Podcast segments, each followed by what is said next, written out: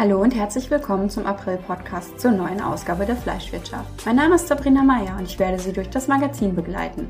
In diesem Podcast beschäftigen wir uns mit den Themen, die uns auch über die Branche hinaus bewegen. Wie sieht das New Normal nach Corona aus?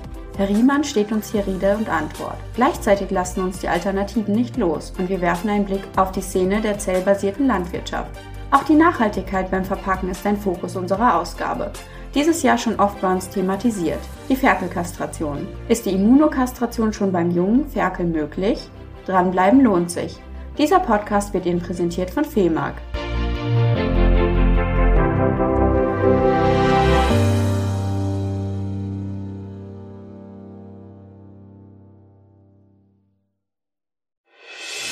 Kochschinkenproduktion vom Feinsten. Die FEMAG Vakuumfüllmaschine XP1 setzt neue Qualitätsmaßstäbe. Die schonende Förderung des Produktes erhält die natürliche Muskelstruktur des Schinkens und garantiert ein perfektes Produktbild ohne Lufteinschlüsse. Produzieren Sie Ihren Kochschinken sorgenfrei, dank lebenslanger Garantie auf das Förderwerk, auch bei höchsten Ausstoßleistungen. Für Ihre Anforderungen entwickelt die neue Vakuumfüllmaschine XP1 von FEMAG. Schon seit über einem Jahr befindet sich das Land regelmäßig im Lockdown und die Fleischbranche hat mit der Corona-Krise zu kämpfen. Es wird Zeit, den Blick in die Zukunft zu richten die Zukunft nach Corona. Der Beitrag stellt die Kurzstudie Managing the New Normal Auswirkungen von Covid-19 auf sechs zentrale Handlungsfelder der Fleischwirtschaft vor. Die Studie bezieht sich auf die neue Normalität in der zweiten Jahreshälfte, wenn Impfstoffe zum größten Teil verfügbar sind und die Beschränkungen sich lockern werden. Den größten Handlungsbedarf sieht die Untersuchung in den Feldern Preisentwicklung, Rohstoffsicherheit, Plant-Based und Lab-Grown, Tierwohl, Ökologie und Transparenz und Verpackung. Auch nach der Pandemie gibt es kein Zurück zum Status vor Corona. Die Fleischwirtschaft steht vor der Herausforderung, Weichenstellungen für die zentralen Handlungsfelder zu finden, die das Spielfeld der Fleischbranche der nächsten Jahre im New Normal bestimmen. Matthias Riemann, Partner bei Munich Strategy, beantwortet uns die drängendsten Fragen zum Beitrag und zur Studie. Herzlich willkommen, Herr Riemann. Schön, dass Sie sich Zeit für uns genommen haben. In Ihrer Kurzstudie haben Sie verschiedene Handlungsfelder erarbeitet. Eines davon ist der Branche altbekannt, der Preisdruck im Sandwich. Das ist schon seit Jahrzehnten ein Thema. Warum kommen die Fleischverarbeiter hier nicht weiter? Ja, grüße Sie, Frau Mayer, und äh, danke für die erste Frage. Im Wesentlichen sind es drei Punkte, ähm, die aus unserer Sicht dazu beitragen, dass die Fleischverarbeiter hier nicht wirklich vorankommen. Der erste ist, viele halten an ihrem altbekannten Geschäftsmodell fest. Das heißt, die organisatorischen Strukturen, die strategischen Ziele, das Produktportfolio oder auch die Kundenbeziehungen sind über viele Jahre gewachsen. Hier größere Veränderungen herbeizuführen, ist schwierig und auch nicht ganz frei von Risiken. Ähm, und das scheuen einfach viele. Der zweite Punkt ist, dass der Mut zur Differenzierung bei vielen nicht ausgeprägt genug ist. Ähm, aus dem Sandwich, aus dem Preisdruck herauszukommen, heißt nun mal Dinge neu zu denken äh, insbesondere Produktsegmente, sich neue Produktsegmente zu erschließen äh, und sich hier ganz klar der Differenzierung zu verschreiben. Und äh, dort hapert es bei vielen. Und der dritte Punkt, der ist eher exogen, das ist der Konsument, der tatsächlich in den letzten Jahren häufig nicht ausreichend aufnahmefähig war für neue Konzepte und wo es auch häufig an der Zahlungsbereitschaft gemangelt. In der Branche muss also ein Wandel stattfinden nach dieser Krise. Doch wie definiert sich das New Normal für Sie? Im Wesentlichen aus zwei Achsen. Ähm, die neue Normalität beschreibt ja die Branchenanforderungen, die sich durch Corona verändert oder verstärkt haben und auch nach Abklingen der Pandemie das Geschehen weiter bestimmen werden. Konkret sind das die schwierigen wirtschaftlichen Rahmenbedingungen, der Trend zur Re-Regionalisierung oder anders gesagt Deglobalisierung, äh, ein bestimmtes Distanzverhalten, die Themen Hygiene und Gesundheit oder auch mehr Staat. Das ist der Rahmen, den uns Corona auch nach Abklingen der Pandemie hinterlassen wird. Ähm, konkret haben diese Themen Auswirkungen auf die Rohstoffversorgung, auf das Thema plant-based und alternative Produkte, Tierwohl, Regionalität oder auch Transparenz. Und das wird die Welt sein, mit der wir es in, aber auch nach Corona zu tun haben. Ja, gleichzeitig sind Sie auch davon überzeugt, dass jede Unsicherheit Chancen bietet. Momentan ist die Branche ja umgeben von Unsicherheiten. Hier stellt sich jedoch die Frage, ob die Industrie in der Chancenverwertung hinter ihren Möglichkeiten zurückbleibt. Können Sie das genauer erläutern? Ja und nein. Wir sehen zwar viele Initiativen äh, auf der Unternehmensebene. Häufig reicht aber der Mut nicht aus, das Geschäftsmodell wirklich anzupassen. Vieles ist zu kurz gesprungen. und ein Großteil der Branche macht weiter wie bisher. Ähm, es gibt Beispiele äh, aus der Milchindustrie beispielsweise, wo über die Differenzierung des Rohstoffes äh, über genfrei, Bio, Heumilch äh, entsprechende Preispunkte gesetzt wurden, wo neue Wege gegangen wurden, wo auch der Verbraucher ein Stück weit aktiv weiterentwickelt wurde. Das ist der erste Punkt. Der zweite Punkt ist, wo die Konsolidierung schon deutlich weiter fortgeschritten ist als der Fleischindustrie. Und hier glauben wir, besteht noch ähm, Potenzial. Also auf der einen Seite viele Initiativen unterwegs. Wir sehen in vielen Unternehmensstrategie erste Ankerpunkte. Äh, wenn man gesamthaft draufschaut, ist dort sicherlich noch Potenzial. Es zeigt sich also, dass die Fleischverarbeiter noch einiges für ihre Fitness und für die kommenden Krisen tun müssen. Was möchten Sie der Branche zum Abschluss auf den Weg geben, damit sie krisenfester agieren kann in Zukunft? Die Überschrift, die ich gern setzen möchte, ist Think Big, also Großdenken. Äh, Mut im Rahmen und nach einer Krise wird in der Regel belohnt. Das haben äh, vergangene Krisen auch gezeigt. Mit ausreichend Planung, Konsequenz in der Umsetzung, Flexibilität in der Anpassung des Weges. Äh, das sind aus unserer Sicht die Zutaten, die das New Normal nach Corona benötigt. Dann vielen Dank für das spannende Gespräch. Wer mehr wissen will, kann sich den Beitrag gerne im Heft genauer ansehen.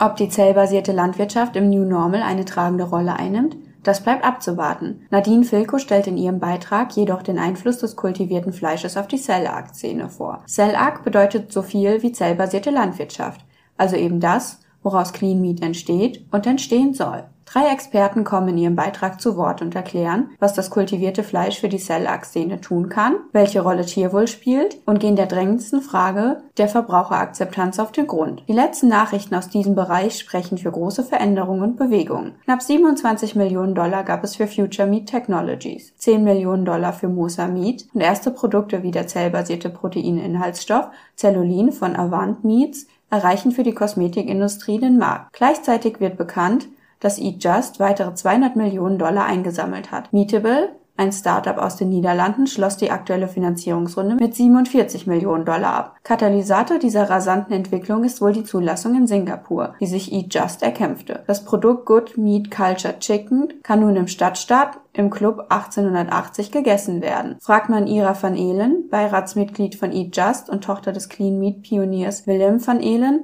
ist der Markteintritt in Singapur für die Cell-Ag-Szene im Land selbst, aber auch für die anderswo ein Gewinn. Ob kultiviertes Fleisch eine Chance beim Konsumenten hat, weiß Christopher Bryant, Direktor der Bryant Research und Direktor Social Science der Cellular Agriculture Society. Der junge Wissenschaftler ist Vorreiter, wenn es um die Erforschung der Akzeptanz zellbasierter Produkte geht. Anhand zahlreicher Studien konnte er in unterschiedlichen Ländern Faktoren identifizieren, die das Wohlwollen für solche Produkte beeinflussen. Dazu zählen beispielsweise das Alter der Verbraucher, die Bezeichnung der Produkte, das Framing, also die Art, wie wir über die Produkte kommunizieren, kulturelle Aspekte und nicht zuletzt auch Themen wie Nachhaltigkeit und Tierwohl. Gemeinsam mit den Kolleginnen Lea van Neck und Nathalie Rowland hat er sich den deutschen und französischen Markt hinsichtlich der Wahrnehmung von kultivierten Produkten angeschaut. Je tausend Probanden haben in Deutschland und Frankreich Einblicke in ihre Meinung gewährt. Ein Ergebnis. Für viele Konsumenten ist Tierwohl im Kontext einer Änderung ihres Fleischkonsums relevant. In Deutschland sind es rund 50 Prozent, ihren Fleischkonsum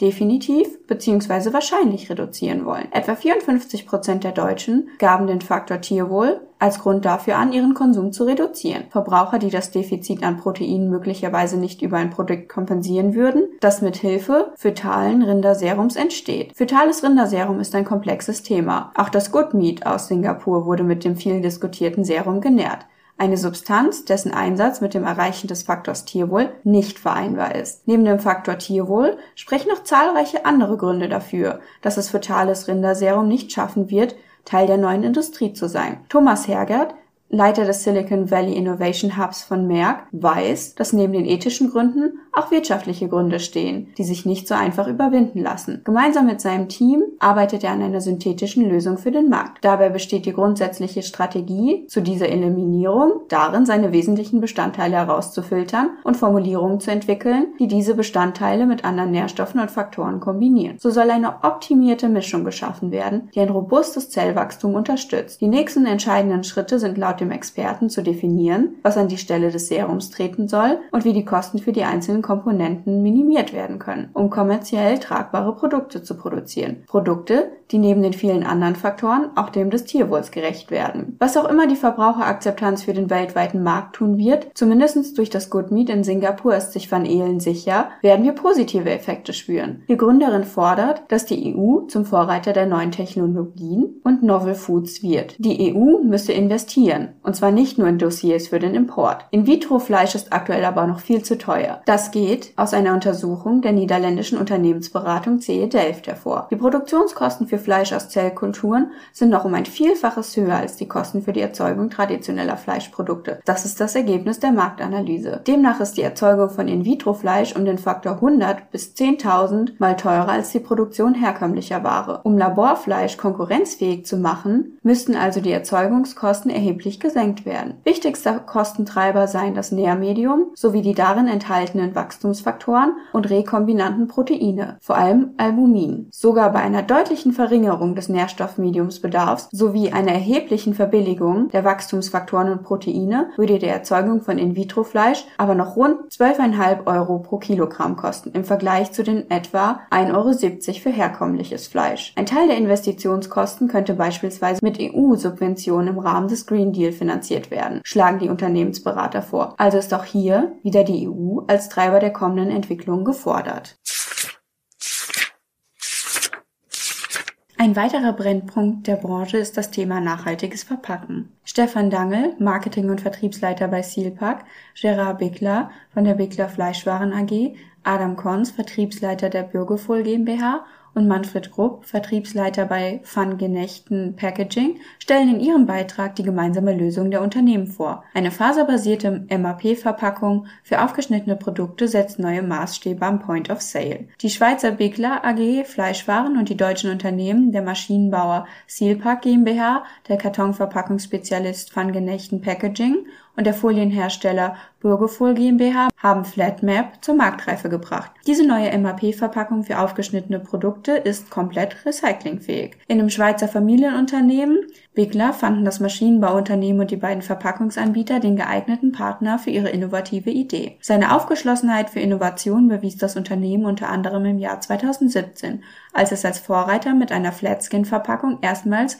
geskinnte Produkte auf einem Kartonträger auf den Markt brachte. Flatmap ist eine wiederverschließbare zu einem großen Teil faserbasierte, recyclingfähige Verpackung für aufgeschnittene Fleischprodukte. Die flache Verpackung besteht aus einem attraktiv gestalteten FSC-Produktträger, laminiert mit einer hauchdünnen Kunststoffschicht, auf dem die Aufschnittware ohne Entnahme einladend serviert werden kann. Der Träger ist mit einer hochtransparenten Oberfolie versiegelt die den Blick auf das gesamte Produkt freigibt. Vor dem Verzehr lässt sich die Oberfolie vollständig von der Verpackung abziehen. Später wird die Folie wieder glatt über das Produkt gestrichen und verschließt die Verpackung zur weiteren Aufbewahrung zuverlässig. Die eng liegende Folie lässt weniger Sauerstoff in die Verpackung als eine herkömmliche, wieder verschließbare Tiefziehverpackung. Dadurch verfärbt sich das Produkt weniger und der Verpackungsinhalt bleibt während der gesamten Restlagedauer frisch und appetitlich. Das Besondere dieser MAP-Verpackung Neben der einzigartigen Wiederverschließbarkeit nach der Entleerung lassen sich Kunststoff und Karton sauber voneinander trennen und in den entsprechenden Wertstoffsammlungen zur Wiederverwertung entsorgen. Dank des Schweizer Fleischproduzenten konnten die Partner ein auf die Zukunft ausgerichtetes Verpackungsformat zur Marktreife bringen, das eine echte Innovation in Bezug auf Öffnungs-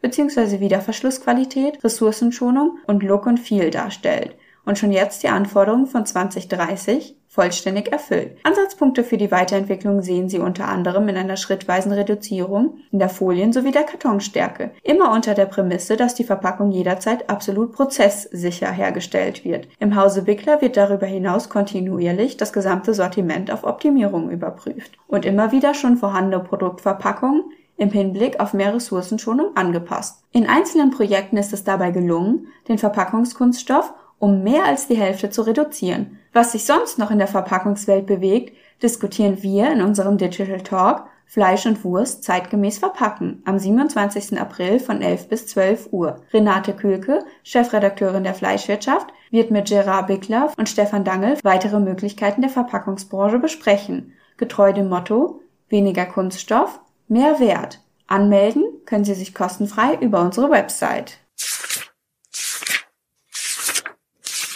Zum Abschluss unseres Podcasts springen wir noch einmal ganz an den Anfang der Kette. Die betäubungslose Ferkelkastration wurde am 1. Januar 2021 verboten. Im Januar-Podcast haben wir schon die möglichen Alternativen diskutiert. Weitere Erkenntnisse ergaben sich jetzt zur Immunokastration. Dr. Daniela Werner und Professor Dr. Daniel Mörlein berichten über die Ergebnisse einer frühen Immunokastration schon beim Ferkel. Mit einer früheren Impfung der Ferkel als üblich lässt sich der unerwünschte Ebergeruch ganz überwiegend vermeiden. Das belegt eine Untersuchung in der 109 Schweine in drei Versuchungsdurchgängen, entweder sehr früh, also in der dritten und siebten Lebenswoche, oder herkömmlich während der Mast in der 12. und 19. Lebenswoche mit Improvac impften. Erhoben wurden dabei umfangreiche Daten zu den Auswirkungen auf die Mastleistung auf die Fleisch- und Fettqualität sowie auf das Verhalten und das Wohlbefinden der Tiere. Während der gesamten Mastphase konnten keine Unterschiede bei der, bei der Futterverwertung und den täglichen Zunahmen zwischen Kontroll- und Versuchsgruppe beobachtet werden. Auch bei der Schlachtkörperqualität traten keine signifikanten Unterschiede zutage. Die frühe Impfung gegen Ebergeruch ließ sich aus arbeitswirtschaftlicher Sicht gut in die Abläufe der Ferkelproduktion integrieren und hatte keine negativen Auswirkungen auf die Mastleistung, Tierverhalten und Schlachtkörperqualität. Eine zuverlässige Verhinderung von Ebergeruch war bei bis zu sieben Prozent der früh behandelten Tiere nicht gegeben. Inwiefern eine höhere als die im Versuch eingesetzte Impfdosis dies verhindern kann, bleibt offen und sollte weiter untersucht werden. Bezüglich der Fleisch- und Fettqualität konnten keine nennenswerte Nachteile der frühen Impfung gegen Ebergeruch festgestellt werden.